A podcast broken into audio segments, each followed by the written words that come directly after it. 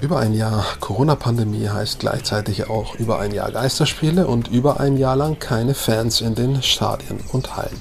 Jetzt bei sinkenden Inzidenzzahlen dürfen sie so langsam in die Arenen zurückkehren. Doch was ist seitdem passiert? Wer kommt zurück? Und wer vielleicht nicht? Genau das ist das Thema, eines der Themen meines Gastes in dieser Ausgabe. Es ist Professor Harald Lange. Er ist Fanforscher an der Universität Würzburg. Und das spannende Gespräch mit ihm zeigt, die Dinge, die im Zusammenhang mit Fans und der Corona-Pandemie stehen, sind nur ein Aspekt, ein wichtiger. Aber die Probleme, die liegen tiefer, vor allem im Fußball. Viel Spaß beim Zusehen und Zuhören.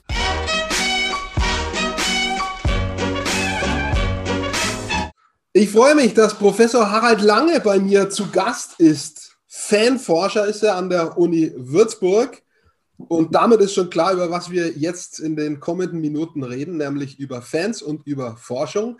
Und äh, ich steige mal damit ein. Ich bin 45 und seit ich denken kann, gehe ich in Hallen und Stadien, seit ich klein bin, mit einem Fanforscher, habe ich noch nie sprechen können. Was macht ein Fanforscher? Also der Name ist schon Programm. Äh, aber so ein bisschen konkreter brauchen wir es auf jeden Fall. Mhm. Also ein Fanforscher interessiert sich für Fans und genauer gesagt interessiert er sich, zumindest ist es bei mir so der Fall, für die Bindung, die da dahinter steht. Das ist ja ein Phänomen, was jeden Forscher interessiert, also jeden humanwissenschaftlich Forschenden interessiert, ist das Phänomen, wenn sich Menschen an Sachen oder an andere Menschen binden, wenn man sich vertiefen kann. Und nun ist es bei mir so, dass ich quasi so als Hauptforschungsschwerpunkt ähm, habe ich Themen der, der Sportwissenschaft und da insbesondere sportpädagogische oder bewegungspädagogische Themen. Und da interessiert mich auch immer die Frage nach den Bildungspotenzialen im Sport. Und Bildung meint letztlich auch nichts anderes als dieses Phänomen der Bindung. Dass man eine Sache so reizvoll findet, dass man sie so interessant findet, dass diese Sache Anziehungskraft ausübt. Und das wollen wir in der Erziehung bei bestimmten Gegenständen, ne, aus der Mathematik, aus den Sprachen, den Naturwissenschaften. Da möchten wir, dass unsere Kinder möglichst früh in einen, in Anführungszeichen, guten, fruchtbaren Kontakt mit diesen Sachen äh, kommen, um sich dann lebenslang dort, darin zu vertiefen und gekonnt zu, na, zu bewegen. Ähm, bei, beim Thema Fans und Fanforschung das Thema hat sich bei mir mehr oder weniger zufällig etabliert. Das liegt auch daran, dass es da eine relativ große Medienaufmerksamkeit gibt und sehr viele Nachfragen. Und dann hat sich dieser Bereich in den letzten zwölf Jahren quasi von allein als solcher etabliert. Ähm, das war also vor einigen Jahren nicht, nicht wirklich meine Absicht, äh, da Fanforscher in dem Sinne zu werden. Ähm, aber das Phänomen, dass sich Fußballer oder Interessierte mehr und mehr an den Fußball binden und dass auch ihr Glück, ihre Lebenszufriedenheit, ihre sozialen Bezüge oder die Qualität der sozialen Bezüge ganz wesentlich davon abhängen, wie es denn nun im Fußball, insbesondere bei ihrer Lieblingsmannschaft läuft. Äh, das ist schon etwas, was nicht nur bei Forschern, was an sich bei jedem äh, Aufmerksamkeit hervorruft, wo man dann denkt, da will ich mehr drüber wissen. Das interessiert mich und deshalb bin ich seit ja, ungefähr zehn, elf Jahren systematisch dabei, im Institut für Fankultur ähm, genau dieses Feld systematisch in den Blick zu nehmen. Und das mache ich nicht allein. Deshalb habe ich 2012 äh, dieses Institut gegründet. Das mache ich mit Kollegen aus anderen Disziplinen, aus anderen Wissenschaften zusammen, weil ich gelernt habe, dass jeder Wissenschaftler ähm, einen eigenen Blick auf das Ganze hat, dass jeder Wissenschaftler über eigene Methoden verfügt, dieses Phänomen systematisch zu erforschen. Und das ist in den letzten ja, acht, neun Jahren sehr gut gelungen, sodass wir na, da auch ganz pfiffige Ergebnisse hervorgebracht haben und den, den Fußball, also insbesondere Fußballfans, seit, seit vielen Jahren sehr nah begleiten und da auch Wandlungen, Wandlungsprozesse als solche äh, immer unmittelbar identifizieren und auch veröffentlichen können. Jetzt haben Sie gesagt, das Interesse an Ihrer Arbeit ist äh, gestiegen in den letzten Jahren. Wer Nachrichtenmedien verfolgt, sieht eigentlich mehr oder weniger täglich Politikwissenschaftler zum Beispiel äh, in den verschiedenen Talksendungen, Magazinsendungen.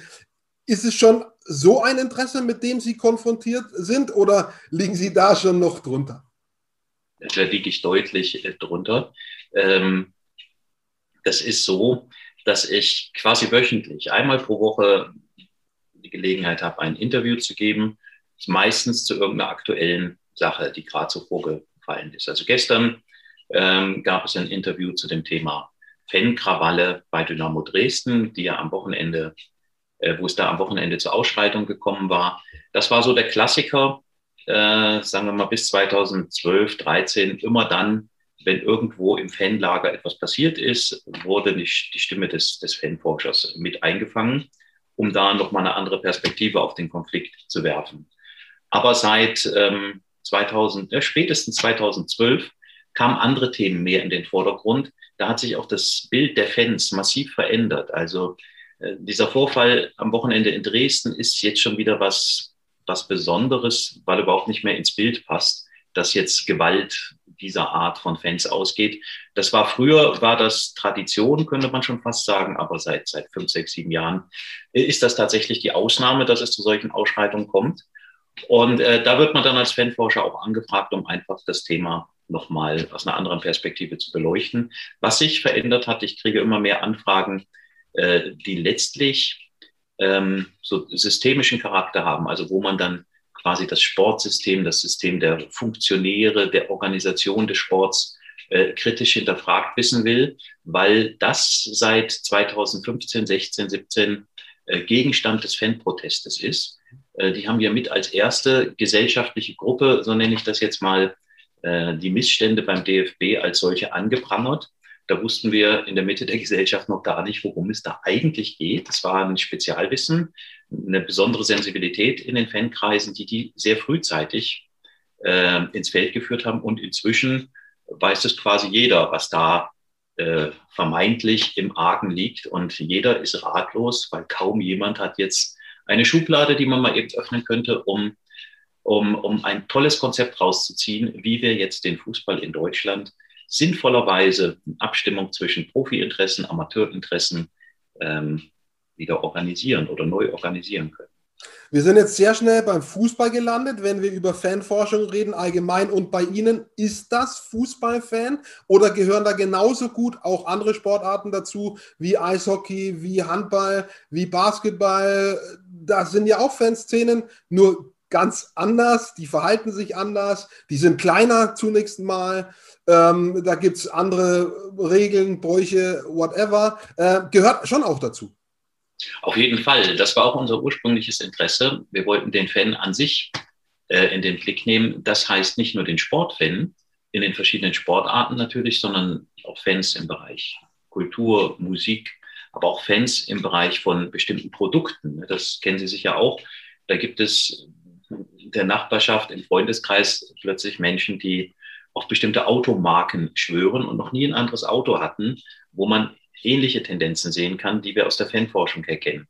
Oder bestimmte Erfrischungsgetränke, wo man niemals zum Konkurrenzprodukt greifen würde. Oder ganz interessant, auch bestimmte Biermarken. Ne? Das ist dann manchmal nicht nur eine, eine Geschmackfrage dahingehend, ja, dass ein Bier wirklich am besten schmeckt, sondern das hat etwas mit Tradition zu tun, mit einem besonderen Zugang. Und dann irgendwann findet man eine Marke besonders klasse und ähm, verfolgt dann ähnlich wie in der Popkultur oder in der Fußballkultur, verfolgt dann auch die Geschehnisse rings um die Brauerei ganz genau und würde es nie machen, dass man, dass man anderes Bier trinkt. Das würde man nicht wagen.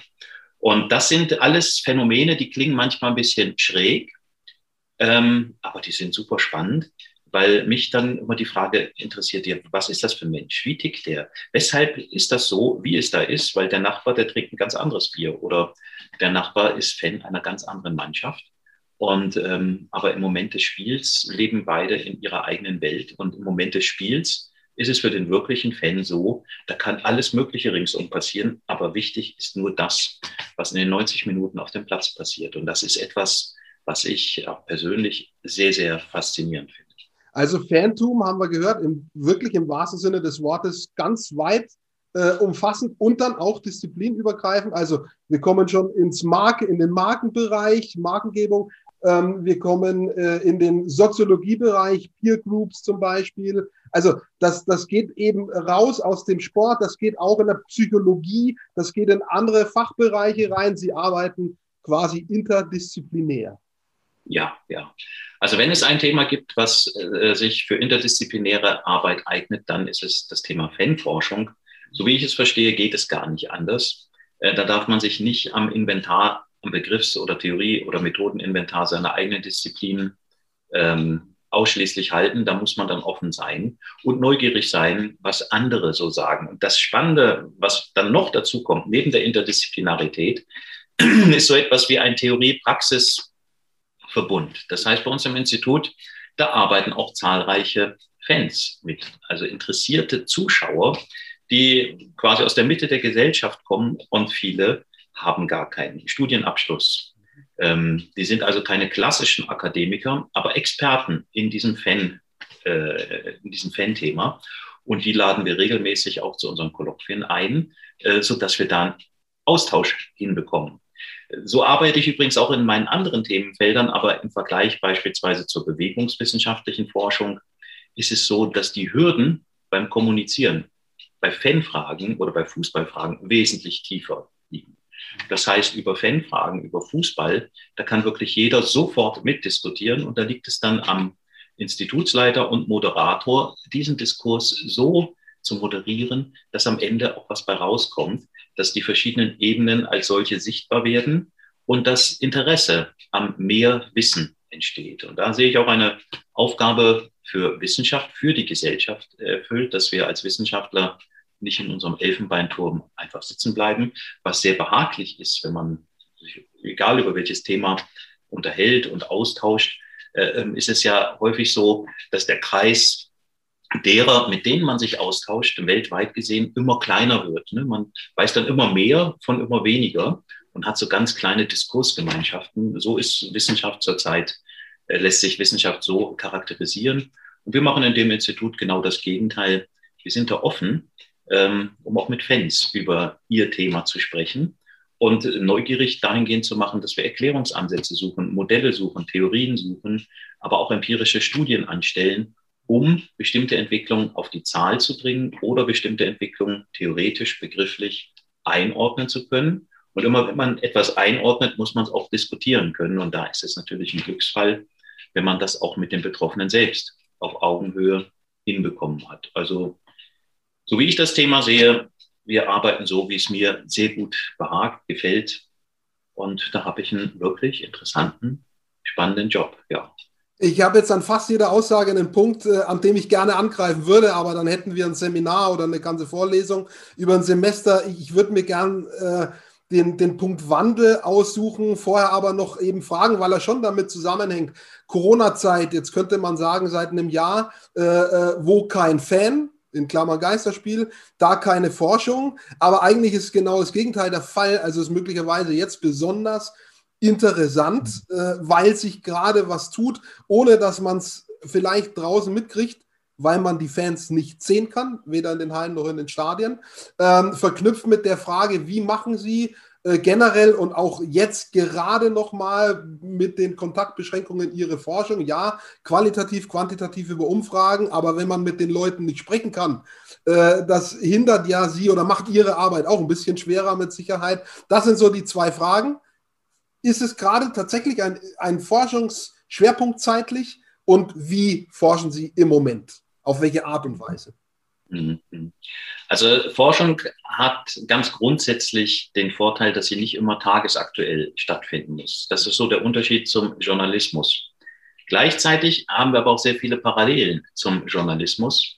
Ähm, denn wenn tagesaktuell etwas passiert, ist es natürlich für uns als Beispiel super spannend, um eine Tendenz, eine Entwicklung äh, modellhaft abzubilden, beziehungsweise dieses Ereignis in das Modell mit reinzuholen und das Modell quasi auf die Probe zu stellen. Ähm, seit Beginn dieser Corona-Pause, seit dem Inszenieren von Geisterspielen, ähm, haben sich manche Fragestellungen verändert, beziehungsweise es sind ganz neue Fragestellungen hinzugekommen und auch Arbeitsschwerpunkte haben sich mal, das weiß ich nicht, ob dauerhaft oder vorübergehend dahingehend verändert. Bei mir ist es beispielsweise so, dass ähm, dass ich mich jetzt weniger mit dem Fangeschehen an sich befasse, weil wir einfach nicht im Stadion sind. Ähm, und stattdessen in den letzten Monaten viel, viel mehr theoretischer Art über den Sport, über den Fußball, über Systeme und Strukturen gearbeitet habe. Also viel mehr in der Bibliothek, am Schreibtisch, am Computer gearbeitet habe und weniger empirisch. Denn ähm, was ja absolut, wie soll man sagen, was absolut besonders ist, ist, dass das Thema Fanforschung subjektiv gefühlt aus meiner Perspektive aktueller ist denn je und gerade in einer Zeit, wo gar keine Fans im Stadion sind. Das ist ja an sich erstmal ein Widerspruch. Ähm, und ich interpretiere das so, dass wir quasi seit zwölf Monaten ein riesen Sozialexperiment haben, ähm, an das vorher überhaupt nicht zu denken gewesen wäre, ähm, dass der Fußball quasi weitgehend ohne Fans stattfindet und dass wir jetzt mal ein Jahr lang vorgeführt bekommen, wie dieser Fußball dann ist.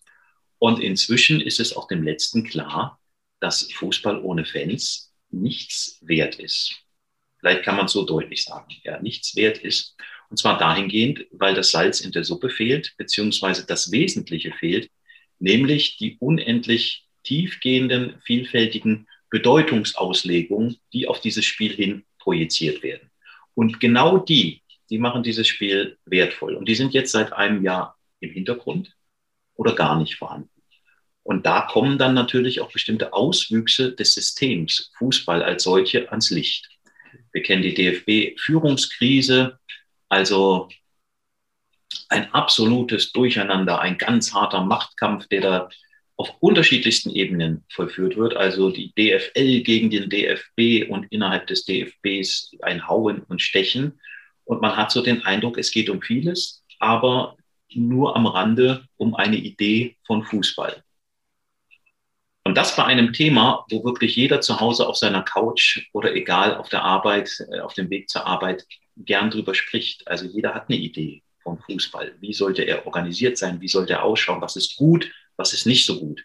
Also wir haben viel Wissen, wir haben viel Meinung, aber wir haben wenig Plattform, um das zu diskutieren, um das auszutauschen. Und das in einem Verband mit über sieben Millionen Mitgliedern, da sehe ich ein strukturelles Defizit.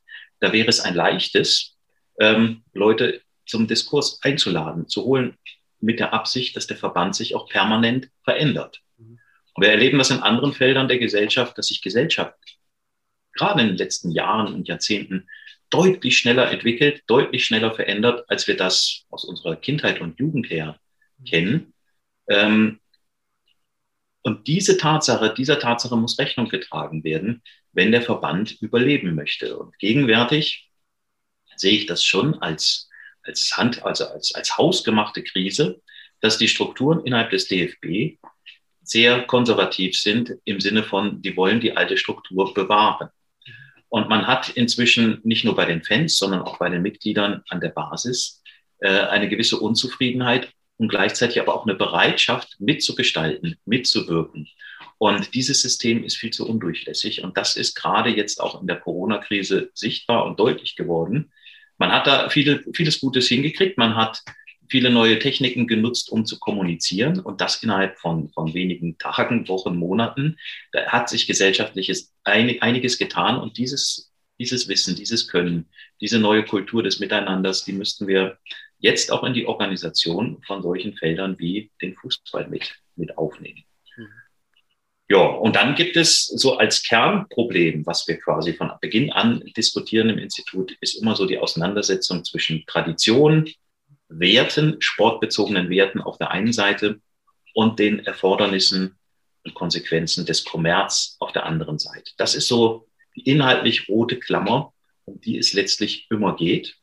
Ähm, und diese Klammer, die habe ich jetzt auch im letzten Jahr theoretisch, modellhaft inhaltlich sehr, sehr intensiv bearbeitet.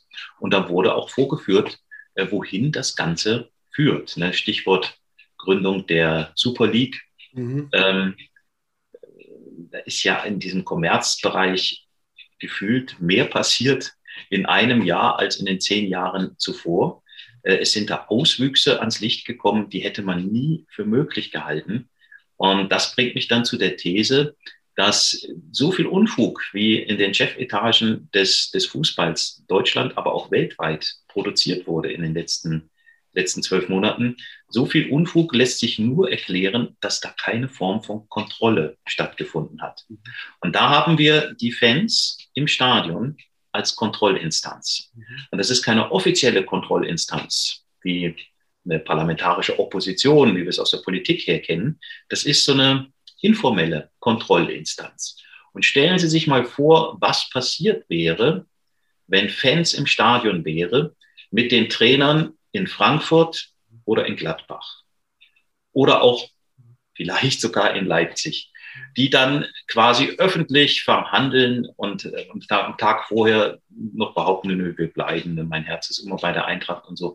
Was meinen Sie, was da los gewesen wäre? Und meine These ist ganz klar, Wären Fans im Stadion, hätten wir eine gewöhnliche Fußballkultur, dann wären solche Trainerwechsel ähm, definitiv nicht passiert. Dann hätte es da mehr Vorsicht gegeben. Dann hätte man da auch äh, mit Blick auf Sportlichkeit abgewartet und die Saison erstmal in Ruhe zu Ende gespielt. Und so hat es tatsächlich der Eintracht jetzt die Champions League gekostet, dass Sportvorstand und Trainer äh, auf vergleichsweise unrühmliche Art und Weise ihren Abgang gesucht und inszeniert haben. Und ich glaube, solche Inszenierungen, äh, die ja beileibe noch nicht mal die Spitze des Eisberges dessen sind, was in den letzten zwölf Monaten an Unfug so passiert ist, die wären nicht passiert, wenn Fans im Stadion wären. Und das wiederum ist super spannend, um über das Thema Kontrolle, Opposition, Meinungsbildung in diesem System nachzudenken. Und da haben wir es mit, mit, mit etwas zu tun, was tatsächlich so funktioniert wie ein altes Königreich. Ne? Da gibt es dann einen an der Spitze, der gibt das Geld und der bestimmt. Und alle anderen haben sich zu fügen. Und die einzigen, die sich nicht fügen, sind die Fans. Und das ist schon etwas, was sie als, wo man als Sozialwissenschaftler sofort sagt, das muss ich mir mal genauer angucken. Also es gibt eine Barometerfunktion auf jeden Fall, die die Fans, die Anhänger haben. Ähm, auch da gibt es natürlich Grenzüberschreitungen, wenn das unfair, wenn das beleidigend wird, aber grundsätzlich ist so eine Barometerfunktion wichtig, eben um einfach ein, eine Rückkopplung zu geben, denen, äh, die die Entscheidungen treffen. Und das passiert im Moment nicht. Das ist ein Punkt, den Sie andeuten. Und der äh, zweite ist, das höre ich so durch, eine gewisse Demokratisierung des Fußballs wäre nicht schlecht, sozusagen Entscheidungen auf mehrere und andere Schultern. Jetzt gab es den Ansatz im letzten Dreivierteljahr, diese Taskforce zur Änderung des Profifußballs, ähm, wo ich sage, gute Idee. Äh, es sind auch, sagen wir mal, es ist auch ein Thesenpapier rausgekommen mit, keine Ahnung, 20, 30 oder lutherschen 100 Thesen, weiß ich nicht. Äh, aber was davon umgesetzt wird, äh, darüber können wir uns auch noch unterhalten. Also da ist Theorie und Praxis auch nochmal eine Diskussion wert. Äh, ist es aber zumindest ein Ansatz, diese Taskforce, mal irgendwie da ein paar Deckel zu heben? Ja, also ich fand die Idee einer Taskforce sehr, sehr gut. Ähm, fand dann aber das Zustandekommen, die Auswahl derer, die da mitmachen, äh, schon ein Stück weit bedenklich ähm, aber dachte mir, naja, wenn Sie jetzt damit einen Prozess anstoßen, ist es ja völlig egal, wer da mitmacht, wer da sich wie einbringt. Hab dann aber bei der Präsentation der Ergebnisse, also spätestens da dann letztendlich erkannt, ja, worum es in Wirklichkeit ging. Das war eine riesengroße, einzigartige Nebelkerze, die da gezündet wurde. Man hat so getan, als würde man Interesse, Interesse haben an einer Demokratisierung des Sports, an einer auch wissenschaftlichen Ausrichtung. Was sind eigentlich die Grundlagen, was sind die Werte, die wir da setzen sollten und denen wir auch, äh, auch folgen sollten? Und das Ganze mündete dann quasi gleich im Eröffnungssatz dieser Pressekonferenz, als die, die Kollegin, die das Ganze moderiert hat, ähm, dann so fast theatralisch, ich fand es humoristisch, gesagt hat, ja, lehnen wir uns doch alle mal zurück und träumen. Ich glaube, Heidi Möller hieß die Frau.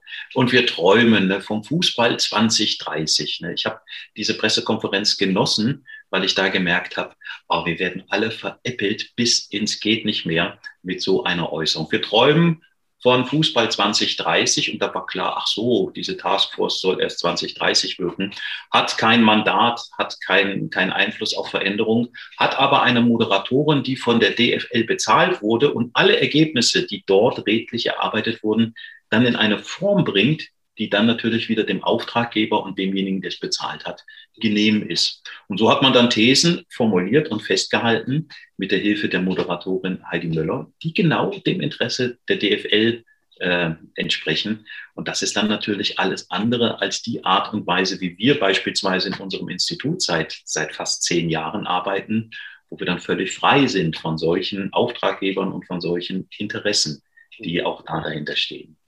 Also zusammengefasst, die Idee einer Taskforce ist klasse, aber die Art und Weise, wie es durchgeführt wurde, erinnert ganz deutlich an Nebelkerze und unterstreicht das Misstrauen, was man gegenüber denen da oben quasi hegen muss. Die haben nämlich Angst, dass sie ihre Deutungshoheit aufgeben müssen. Also da haben sie wirklich Angst, dass da tatsächlich jemand mal kritisch rangeht und auch öffentlichkeitswirksam bestimmte Schwachstellen als solche benennt, um dann ein Reformdenken anzustoßen. Das könnte nämlich die eigene Position, die eigenen Möglichkeiten des Geldverdienens in Frage stellen oder sogar in Gefahr bringen. Also die Vereine stehen schon unter, tatsächlich muss man ihnen zugestehen, unter großen äh, Zwängen, das TV-Geld zu kriegen, aber eben mit, ja, eben mit der äh, Erlangung der Grenze dieses Systems, dass das auch jetzt, glaube ich, so dann nicht mehr akzeptiert wird. Wir haben das Stichwort unser Fußball äh, von den Fans, die, die, die sind manche, nicht alle, aber manche sind sicher nicht mehr bereit, äh, das so ja, hinzunehmen oder wiederzukommen. Genau, der Fußball hat sich in den letzten zwölf Monaten entmystifiziert, entzaubert. Er ist nicht mehr das, was er vorher war, weil jetzt wirklich sichtbar geworden ist, worum es denen da oben in den Chefetagen des, des organisierten Fußballs in Wirklichkeit geht. Es geht in allererster Linie darum, Geld zu machen, Profit zu machen und nicht nur um die Spieler zu bezahlen, sondern um dieses System als solches am Laufen zu halten. Ähm, das hat man dort allen voran in der, in der, in der Chefetage der DFL auch sehr früh erkannt. Und da hat der Herr Seifert ja auch sehr medienwirksam gleich von Aufkommen einer neuen Demut gesprochen, beziehungsweise hat diese eingefordert. Und auch das war relativ schnell Schall und Rauch. Äh, von dieser Demut war jetzt in den letzten Monaten nur noch ganz, ganz wenig, wenig zu spüren, sondern ganz im Gegenteil. Äh, man propagiert dann, naja, wir müssen uns auch bei, bei Ablösesummen, bei Spielergehältern ein bisschen zurücknehmen. Ähm, ich glaube, das hat Rummenigge gesagt und am Tag danach hat dann mal ebenso im Vorbeigehen einen neuen Rekord hinsichtlich der Ablösesumme für Trainer äh, aufgestellt, was ja auch einzigartig ist. Und das jetzt in diesem Kontext ähm, ist nicht wirklich glaubwürdig oder kommt nicht glaubwürdig rüber. Da ist in Zukunft viel, viel mehr Sensibilität gefragt, beziehungsweise einfach nur Transparenz, Offenheit und Ehrlichkeit. Und dann macht man es halt so, wie man es macht, aber hört endlich damit auf, so zu tun, als wäre der Fußball etwas, was allen in dieser Gesellschaft gehört. Er ist einfach, so sehe ich das jetzt, äh, ist einfach ein Unterhaltungsprodukt. Und wer das einschalten will, der schaltet das halt ein. Und wenn American Gladiators bei RTL 2 interessanter ist, dann schalte ich halt darüber. Ähm, das pendelt sich dann irgendwann auf ein Niveau ein, wenn diese Entwicklung so weitergeht. Wenn das weiterhin eine gesellschaftliche Entwicklung ist für individuelle Bedeutungsauslegung, für Identifikationsprozesse, dann reden wir von etwas ganz anderem. Dann reden wir allerdings auch von einer Organisation, von einer Struktur, die eben nach solchen Vereins Verbands- und Demokratieprinzipien organisiert werden muss, wie wir das auch an anderen gesellschaftlichen Feldern, insbesondere aus unserem Vereinswesen in Deutschland, eher kennen. Gucken wir nochmal zu den anderen drei größeren Sportarten, Handball, Basketball, Eishockey. Machen die das besser aus Ihrer Sicht? Gehen die mit dieser Situation besser um oder in Anführungsstrichen genauso schlecht, nur in kleinerem äh, Rahmen? Darüber weiß man im Grunde viel zu wenig, weil die nicht so sehr im Blickpunkt der Öffentlichkeit stehen. Da fließt auch nicht so viel Geld, deshalb sind die Verlockungen, äh, so sehr auf die Kommerzschraube zu drücken, da unter Umständen ganz andere. Beziehungsweise bestimmte Verlockungen werden von der Fanbasis als solche ganz anders wahrgenommen und auch früher akzeptiert als jetzt im Fußball. Dadurch, dass der Fußball quasi die Volkssportart Nummer eins ist, das ist er ja nicht, weil der als Sportart so spannend ist, so unterhaltsam ist, so, so, so, so interessant ist. Im Vergleich zu Handball und Basketball ist Fußball sogar eher langweilig, wenn man das so will. Ne? Da fallen in 90 Minuten gleich zwei Tore, manchmal gar keine Tore. Äh, und im Basketball, Handball, Eishockey, da ist permanent Schlagabtausch, permanent Torszenen. Das ist ein viel spannenderes, attraktiveres Spiel, aber dennoch reicht die Sportlichkeit nicht aus, um es auch gesellschaftlich attraktiver zu machen und dann letztlich auch entsprechende Einschaltquoten zu generieren. Und deshalb denke ich, dass die Fans in diesen Randsportarten oder in diesen Nicht-Top-Sportarten ähm, bestimmte Kommerzialisierungsstrategien viel früher als solche akzeptieren, weil sie da schon erkennen, dass absolute Höchstleistung letztlich auch nur mit Geld möglich ist. Und dann tolerieren sie unter Umständen mehr, als, als es der Fußballfan bereit ist zu tolerieren. Ähm, da wird ein, eine Tendenz der Kommerzialisierung immer gleich als Ausverkauf der wahren Werte des Fußballs äh, verstanden. Nicht von allen Fans, aber von vielen Fans. Das ist auch zum Teil sehr nachvollziehbar. Und es ist vor allem dann nachvollziehbar, wenn dieser Ausverkauf auch wirklich sichtbar wird, wie bei diesem Beispiel der Nagelsmann-Ablösung oder der Trainerwechsel von Frankfurt oder der, der Gladbach-Trainer, der dann nach Dortmund geht. Da merkt man, dass der Kommerz aktiv Einfluss auf das Spielgeschehen hat. Und wenn die Fans dann die Vermutung haben, es kann ja auch nur eine Vermutung sein, dass Eintracht Frankfurt den Champions League Platz wegen dieser Trainerkarussellgeschichte verloren hat, äh, dann ist das natürlich fatal für den Sinn des ganzen Sports. Dann stellt man tatsächlich die Sinnfrage und sagt ja, was, was machen wir hier eigentlich? Ähm, geht es da nur um die Verdienstmöglichkeiten Einzelner oder geht es um die Inszenierung eines Events für uns alle? Ähm, und dann müssen wir das mit sportlichen Regeln bis zu Ende, bis zum letzten Spieltag äh, durchführen und können dann nicht zwei Tage Spiel, vor Schluss gegen Schalke verlieren. Und dann sagt Sportvorstand und Trainer, naja, aber wir haben doch Anfang der Saison ganz toll gespielt. Ne? Also das ist an Lächerlichkeit kaum noch zu übertreffen.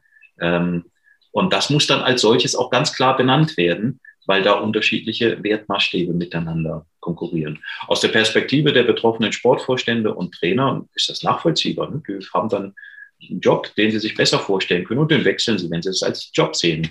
Aber die Perspektive der, der, der Fans ist eine andere. Die erwarten nicht äh, jemanden, der keinen Arbeitnehmer an der Spitze der Mannschaft, sondern die erwarten jemanden, der so ist wie sie, der mit Leidenschaft für diesen Verein kämpft, der natürlich dafür auch viel Geld verdienen kann. Aber die Motivation muss an erster Stelle was ganz anderes sein. Mhm.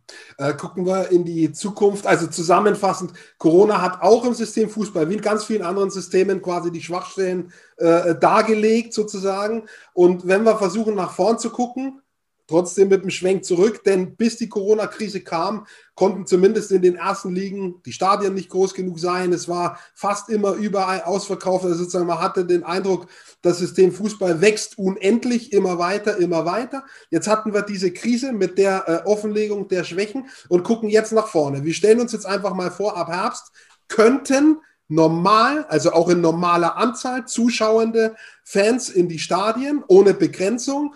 Ähm, was ist Ihre Vermutung oder vielleicht haben Sie sogar Zahlen darüber, belastbare Zahlen? Wie viel haben sich abgewendet? Ich habe ganz konkret äh, aus einer Reportage oder Dokumentation einen Union Berlin-Fan äh, im Kopf, der jahrelang äh, dort in der, in der Fankurve stand und gesagt hat, naja, ich habe jetzt über die anderthalb Jahre oder gut über das eine Jahr gemerkt, also so wichtig ist es irgendwie alles gar nicht, hat sich teilweise äh, andere Gewohnheiten zugelegt. Haben Sie nur eine Vermutung, wie es sein könnte oder sogar belastbare Zahlen darüber, wer sich konkret abgewendet hat, auch in der Ultraszene, also in denen, die wirklich quasi die Stimmung im Stadion machen? Mhm.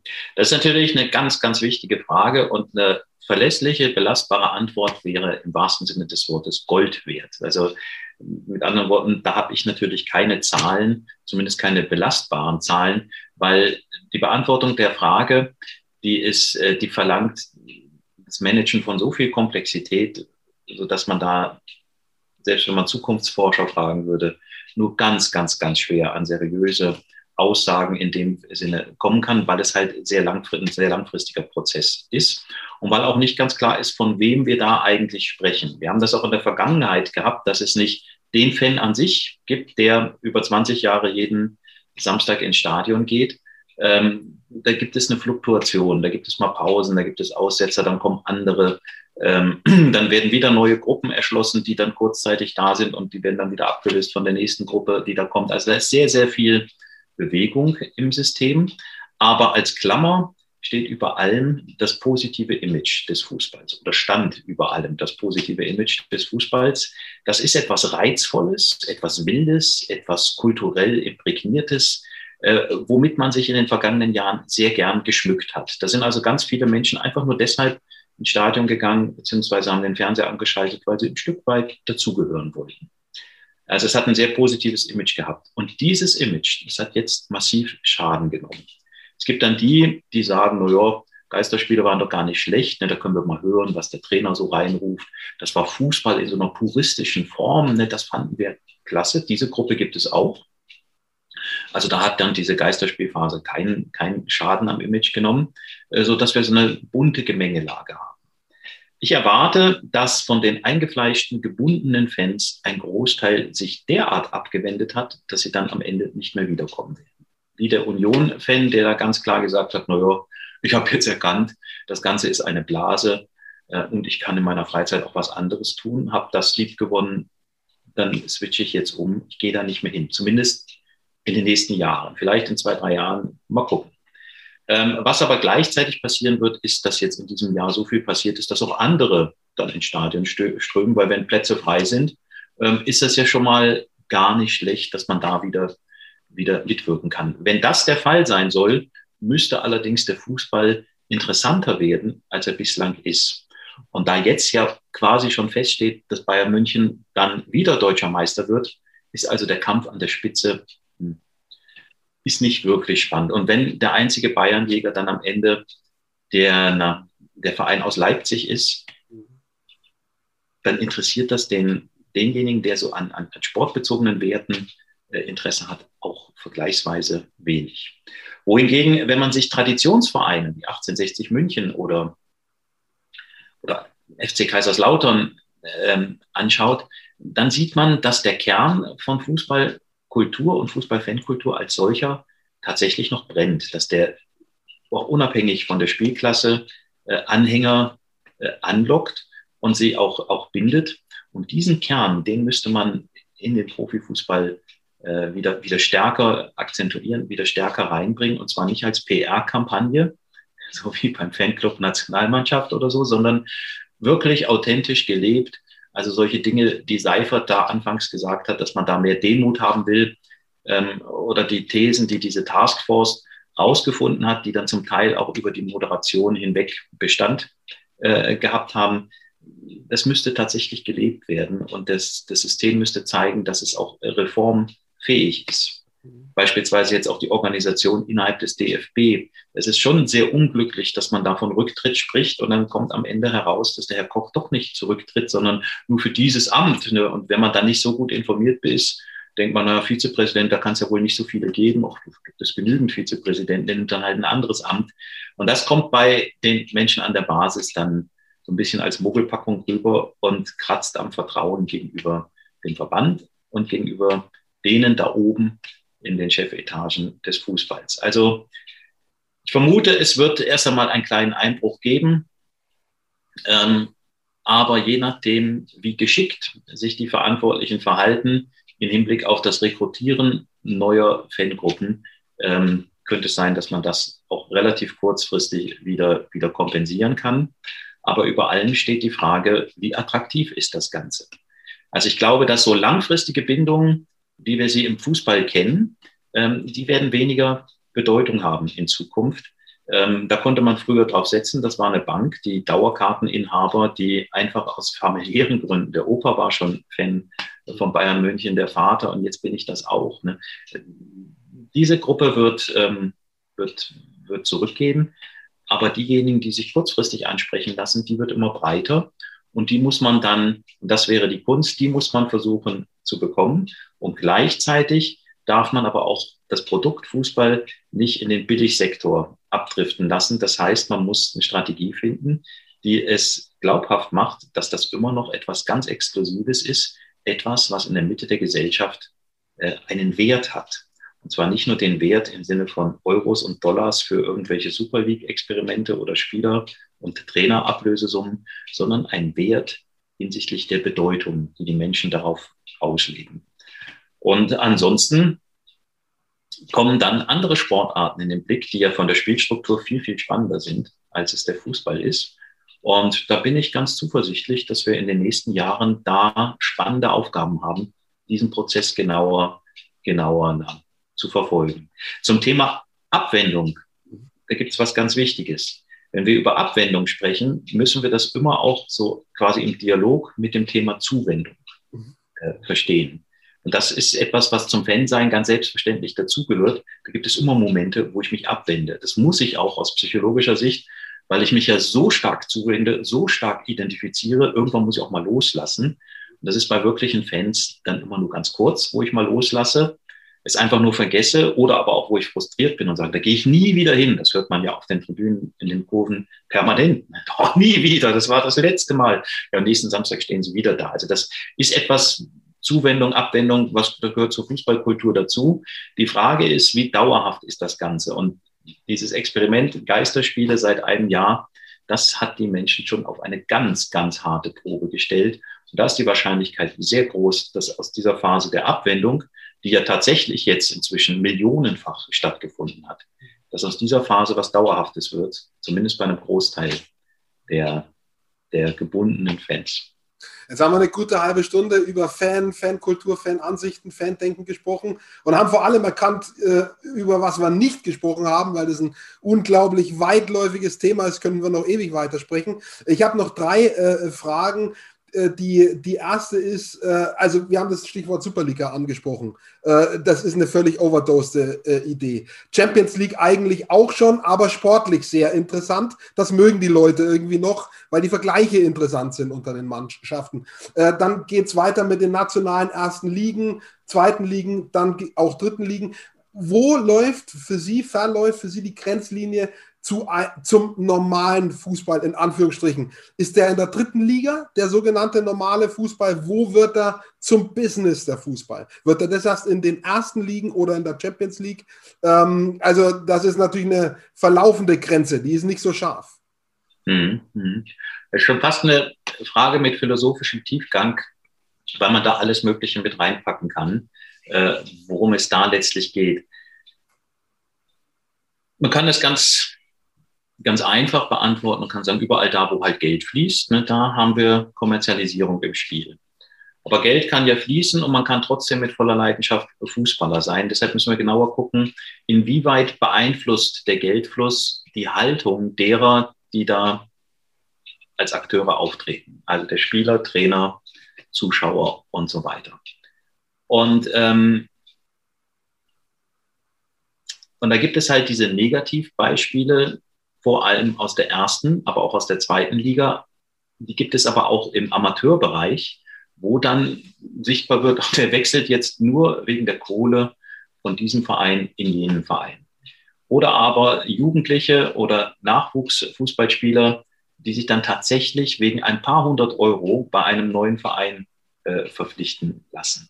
Ähm, das ist ja schon absurd, wenn man so will, ne? wo das ja auch rein rechnerisch kein Geschäft in dem Sinne ist. Da geht es dann einfach um eine gewisse Symbolik, dass er da ein paar Fußballschuhe kriegt und deshalb da dann mitspielen will.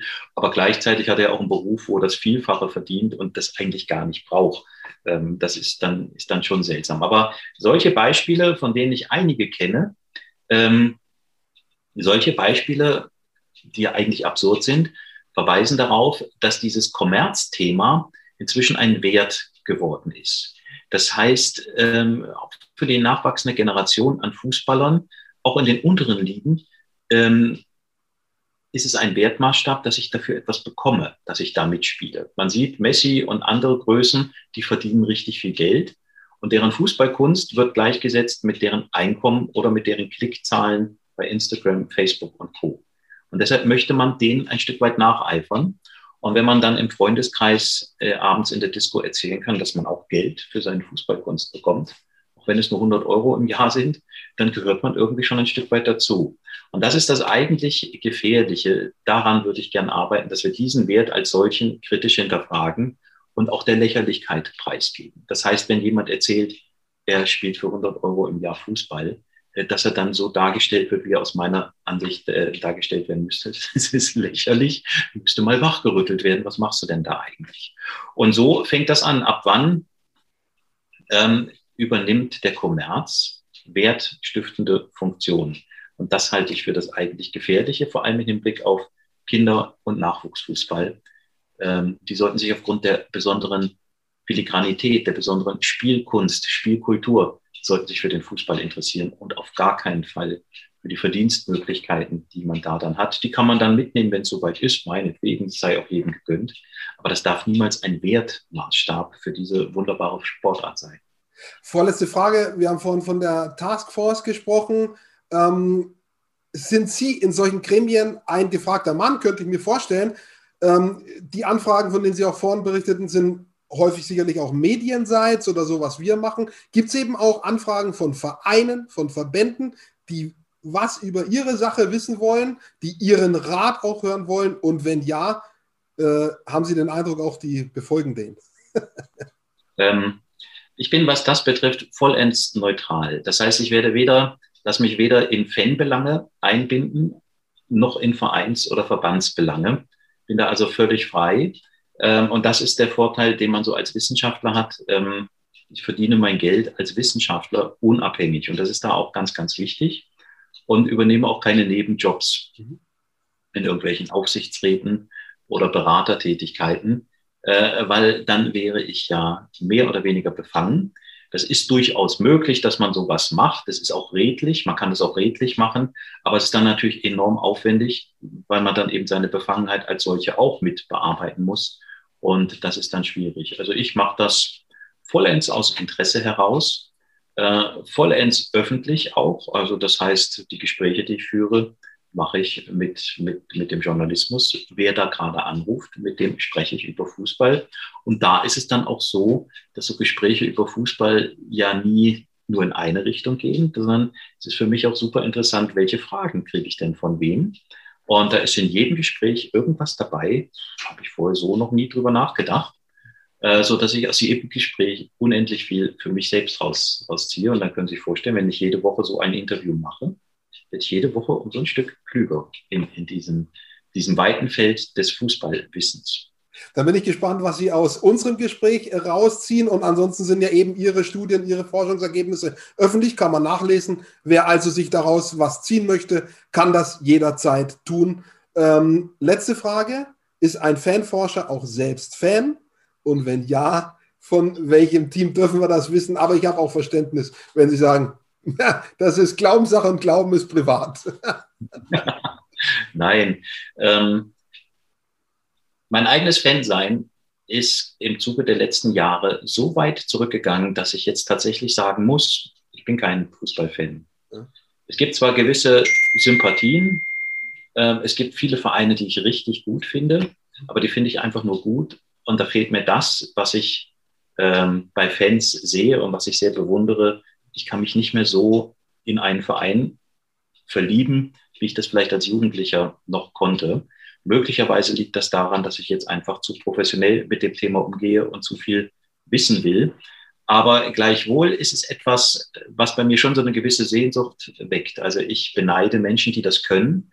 Ähm, hin und wieder bei manchen Spielen kann ich es wenigstens für eine Teilzeit erreichen, dass ich mich so identifiziere, dass ich alles um mich herum vergesse und ich beneide Menschen, die das quasi die ganze Woche über können, die sich so in einen Gegenstand vertiefen können, dass sie alles ringsherum vergessen. Das ist bei mir nicht mehr der Fußball, das sind dann andere Themen. Ähm, das muss ich tatsächlich feststellen. Also ich bin wirklich kein Fan mehr. Ich finde das super interessant und ich mag Fans und ich bewundere auch die Fähigkeit, sich da, da so vertiefen zu können. Aber bei mir ist es verschwunden. Vielleicht kommt es wieder. Schauen wir mal, vielleicht zündet es ja irgendwann noch mal einer an durch irgendwas. Manchmal, das ist ja so, wenn man jemanden trifft. Ne? Das kann dann passieren und dann ist es plötzlich so. Schauen wir mal. Und wenn nicht, dann halt nicht. Ähm, ganz lieben Dank, Professor Harald Lange, für, vor allem für die Zeit. Äh, das ist immer, äh, das ist mir immer wichtig. Äh, wir reden doch ausführlich und lange miteinander. Ähm, auch mit meinen anderen Gästen. Deswegen vor allem danke für Ihre Zeit und für die super spannenden Antworten. Also, wie gesagt, ich könnte an ganz vielen Punkten jetzt noch angreifen, weitermachen, äh, hätte alles nochmal eine extra Stunde verdient, aber äh, Sie haben ja auch noch was anderes zu tun. und dabei wünsche ich weiterhin äh, ganz viel Erfolg äh, in Würzburg und äh, ja, sage danke. Gute Zeit Ihnen und bleiben Sie gesund. Ja, Sie auch. Besten Dank und dann vielleicht bis bald einmal.